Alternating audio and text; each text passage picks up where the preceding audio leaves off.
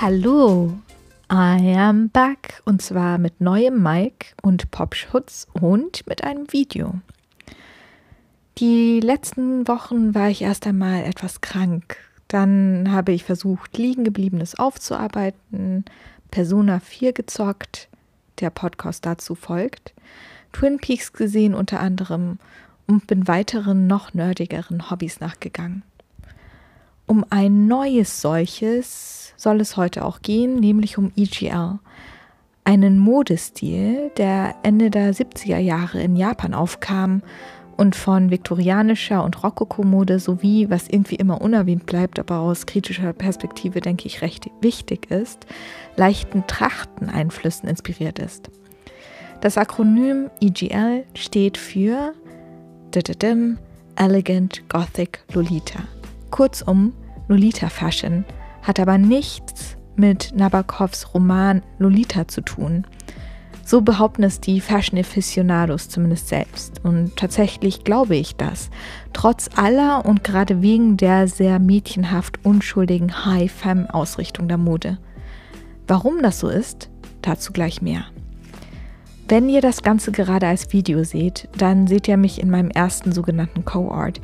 Das heißt also in einem koordinierten Outfit. Allgemein gibt es drei Unterkategorien der Lolita-Mode, nämlich Sweet, das heißt in der Regel hyper girly, viel Pink, Glitzer, cute Prints, Teddybären und Stofftiere, dann Classic, die eher elegantere Variante, Muster statt Kawaii und Blumiges und dann zuletzt Gothic, was selbsterklärend ist. Viel Schwarz, ja, Vampire und so weiter. You know the drill. Wichtig für Lolita ist der Petticoat, ein relativ kur kurzer Petticoat, der die charakteristische Form verleiht, sowie Balance. Balance, das heißt, von Kopf bis Fuß muss eine Balance hergestellt werden, die zum Beispiel durch Accessoires und Kopfschmuck erreicht werden kann Kopfschmuck sind zum Beispiel Schleifen im Haar oder Bonnets oder ähnliches. Im Gegensatz zu der meisten anderen Harajuku-Mode, Harajuku ist der Fashion- und Lifestyle-Hotspot Tokios, ist Lolita keine Fast Fashion. Es gibt über das Jahr gesehen wenige Kollektionen und einen riesigen Second-Hand-Markt. Zumindest für die großen Lolita-Labels und Indie-Brands, die nicht auf Taobao, dem chinesischen Amazon, verkauft werden. Insofern ist die Mode erstaunlich nachhaltig. Im Video trage ich zum Beispiel ein Kleid der japanischen Marke Angelic Pretty, das ich secondhand in Deutschland für 180 Euro bekommen habe. Ich bin die dritte Besitzerin dieses Kleides in Europa. Warum mache ich das Ganze jetzt überhaupt? Tatsächlich ist es schon seit ich ein Teenager bin mein Traum mal als ein solches fluffiges Sahnebaiser gekleidet zu sein. Nicht verkleidet, das ist den meisten Lolitas ziemlich wichtig. Das erste Mal habe ich damals ungefähr mit 13 hm, oder 14 Lolita-Mode in einem Sammelkartenset des japanischen Modemagazins, ich möchte sagen Fruits, gesehen, das ich mir aus irgendwelchen Gründen seinerzeit neben meinem üblichen Nerd-Swag gekauft habe. Ich wusste sofort, dass ich das ausprobieren wollte, hatte aber Angst, denn es kam mir erstens zu girly vor und zweitens dachte ich, das als nicht weiße bzw. nicht japanische Person irgendwie nicht zu dürfen. Ich ließ es also bleiben und das Ganze mehr als zehn Jahre lang. Den Ausschlag dafür jedenfalls, dass ich es jetzt doch probiert habe, war eine YouTube-Serie von schwarzen Lolitas aus Großbritannien und Nordamerika, die über Rassismuserfahrungen berichteten. Besonders im Kopf geblieben ist mir von einer schwarzen Lolita die Aussage, dass viele äh, andere Lolitas, aber vor allem Menschen auf der Straße, sie darauf angesprochen hätten, ähm, dass ihr Outfit historisch ja gar nicht akkurat sei, weil schwarze Personen damals nicht zum Adel gehört hätten. Was totaler Quatsch ist, weil Lolita Mode überhaupt gar nicht versucht, historisch akkurat zu sein. Es gibt, wie gesagt, diese bunten Prints, es gibt viele so zusätzliche Schleifen etc. Und es geht deswegen überhaupt nicht um irgendeine historische Akkuratheit. Selten habe ich so viel Empowerment empfunden wie in diesen Videos.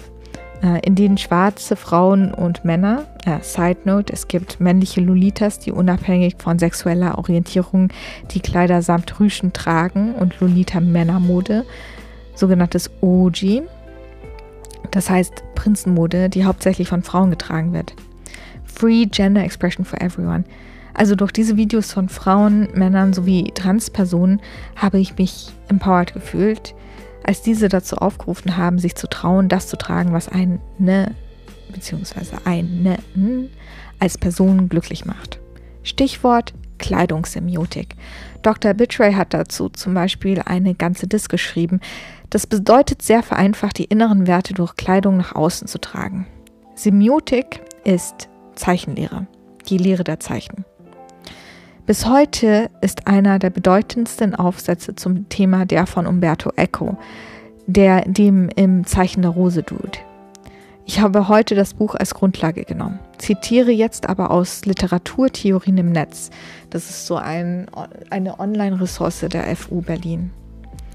Ich zitiere Eco hier im literaturwissenschaftlichen Kontext, auch wenn ich Semiotik gemeinhin der Sprachwissenschaft zuordne und der Text auch in der Sprachwissenschaft wichtig ist. Semiotik ist vielleicht der Bereich aus der Sprachwissenschaft, der am ehesten und am öftesten auf in literaturwissenschaftlichen Kontexten gebraucht wird. Egal, erst einmal weiter im Text. Eco formuliert die Mechanismen der Ästhetik auf Basis semiotischer Prozesse. Ich zitiere jetzt schon aus diesen Literaturtheorien im Netz. Also, Zitat Anfang. Eco formuliert die Mechanismen der Ästhetik auf Basis semiotischer Prozesse. Die ästhetischen Zeichen haben folgende Merkmale. Über- oder Unbestimmtheit der Zeichen. Ganz grundlegend ist jedes Zeichen unbestimmt und erfordert eine Interpretationsleistung durch den Leser. Das gilt für alle Zeichen, wird aber bei poetischen, poetischen Texten umso deutlicher. Des Weiteren kann durch Signifikationsprozesse der Redundanz und der Überkodierung eine Überbestimmtheit des Zeichens auftreten. Das heißt, keine Interpretationsleistung wird zu einem einzig gültigen Ergebnis kommen. Der gern als Beispiel genommene Satz von Gertrud Stein, Roses, Roses, Roses, Rose, zeigt, wie durch Wiederholung die gängige Signifikanz, Bedeutungszuordnung in Frage gestellt wird ohne dass sich diese Frage auflösen ließe. Ferner verweist diese Phrase durch die Redundanz autoreflexiv auf seine eigene Oberflächenbeschaffenheit, das heißt die Struktur des Signifikanten. Der zweite Punkt, den Echo nennt, ist Abweichung von Normen. Über- und unbestimmte Zeichen weichen von der gängigen alltäglichen Norm der Zeichenverwendung ab. Es ist ein Spiel mit den Konventionen, das hier stattfindet. Und der dritte Punkt ist Idiolekt. Bei diesem Spiel werden eigene Regeln der Kodierung und Ordnungen der Zeichenverwendung konstituiert. Der Text bekommt seinen individuellen Code und mithin seinen Idiolekt. Zitat Ende. Wenn wir jetzt also das auf Lolita-Mode beziehen, sehen wir eine Abweichung von Normen, ein Spiel mit Konventionen, das dazu führt, dass Lolita-Mode oft als Kostüm interpretiert wird und nicht als Modeentscheidung. Innerhalb der uns bekannten westlichen Codes ordnen wir den Namen Lolita Nabokov zu und die Art der Kleidung, verspielt und mädchenhaft, wird oft fetischisierend gelesen. Die PartizipantInnen der Mode selbst sind aber meist weiblich, oft queer und achten stark darauf, starke Trennlinien zwischen jeglicher Art von Sexualisierung und der Mode zu ziehen. Nicht umsonst gibt es einigen Beef zwischen bestimmten TeilnehmerInnen der BDSM-Community. Ähm, und Lolita Fashionistas, weil Consent in manchen Fällen da nicht ganz beachtet wird, weil eben das Ganze so falsch gelesen und falsch interpretiert wird und gedacht wird, dass Leute, die Lolita tragen, auch Teil dieser Bondage Community, also der BDSM Community, Entschuldigung, nicht der Bondage Community, sondern der BDSM-Community sind. Und das ist auch nicht so fernab jeglicher Logik, wenn man sich anschaut, wie wir eben diese Art von Mode kodieren. Stattdessen haben wir es aber mit einem Eskapismus zu tun, etwas Geekigem. Die Kleidungsstücke werden gesammelt. Das Tragen der Kleidungsstücke auf Events wie Teezeremonien und in Museen zum Beispiel bietet eine Flucht vor der Realität. Hier tritt natürlich eine kognitive Dissonanz mit Punkt 1 sich verkleiden auf, aber darauf will ich heute eigentlich noch nicht eingehen. Lolita-Mode ist eine Kleidung für die Tragenden selbst. Die Innenwirkung und eine Gruppenzugehörigkeit in einer Art Inner Circle ist wichtiger als die Außenwirkung.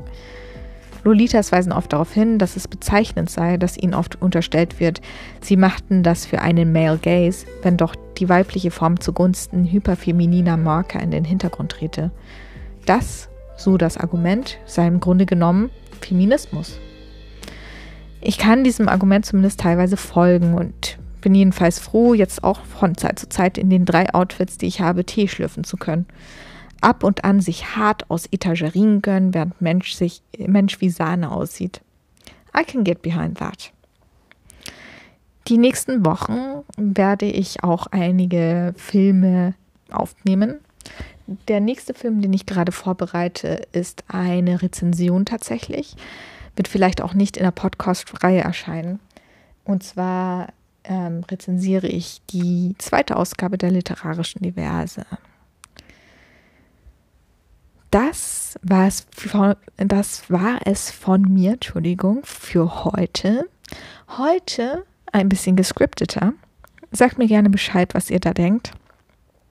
Und ja, das war's für heute. Okay, love you. Bye.